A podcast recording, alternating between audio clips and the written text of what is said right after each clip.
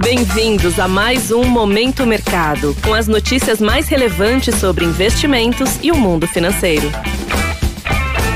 Muito bom dia para você ligado no Momento Mercado. Eu sou a Paloma Galvão e bora para mais um episódio desse podcast que te informa e te atualiza sobre o mercado financeiro. Hoje eu vou falar sobre o fechamento do dia 2 de novembro no cenário internacional e no nacional, devido ao feriado de finados, irei falar sobre o fechamento do dia 1 de novembro, terça-feira.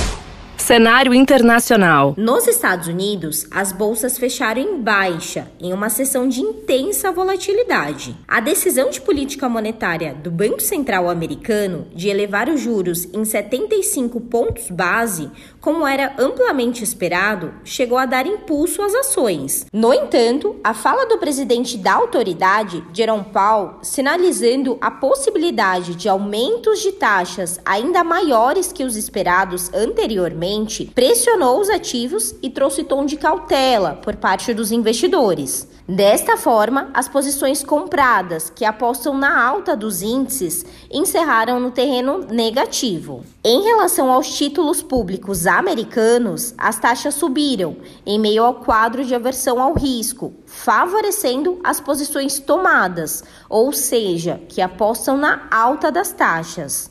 No câmbio, o índice DXY, que mede o desempenho do dólar frente a uma cesta de moedas fortes, registrou alta de 0,58%. Os sinais sobre a continuidade de altas de juros nos Estados Unidos potencializaram os ganhos da moeda. No petróleo, o recuo maior que o esperado nos estoques da commodity deram fôlego ao ativo com isso, os contratos futuros fecharam no azul.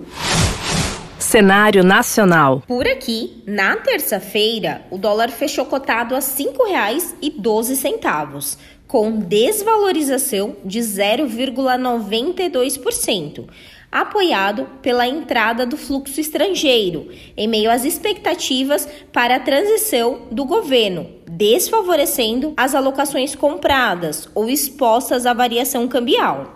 Na renda fixa, em boa parte do dia, as taxas de juros estavam em queda, mas perderam força no final da sessão e encerraram o dia perto da estabilidade nos principais contratos. A expectativa pelo pronunciamento do atual presidente, Jair Bolsonaro, que se manifestou no final da tarde, mas sem qualquer comentário sobre o resultado das urnas, esfriou a queda dos juros. A percepção de que a transição seria liderada pelo vice-presidente eleito, Geraldo Alckmin, foi confirmada e, ainda que tenha sido antecipada pelo mercado, foi bem recebida. Assim, as posições aplicadas, que apostam na queda dos juros futuros, ficaram praticamente no zero a zero. Na bolsa, mesmo com protestos ainda interrompendo ou prejudicando o tráfego nas estradas brasileiras, o Ibovespa iniciou o mês com alta de 0,77% aos 116 mil pontos.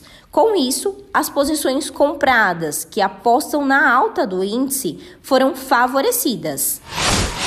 Pontos de atenção. Na agenda do dia, teremos o encontro da equipe de transição do governo com o relator geral do orçamento de 2023 e a Petrobras divulgará o balanço do terceiro trimestre. No exterior, o Banco Central da Inglaterra anunciará a decisão de política monetária. Sobre os mercados, agora pela manhã, as bolsas asiáticas fecharam em queda. Na Europa, os índices estão no vermelho e os futuros de Nova York York apresentam um desempenho também negativo. Desta forma, termina o Momento Mercado de hoje. Agradeço a sua audiência, desejo um ótimo dia, bons negócios e até a próxima. Valeu! Você ouviu Momento Mercado com o Bradesco. Sua atualização diária sobre cenário e investimentos.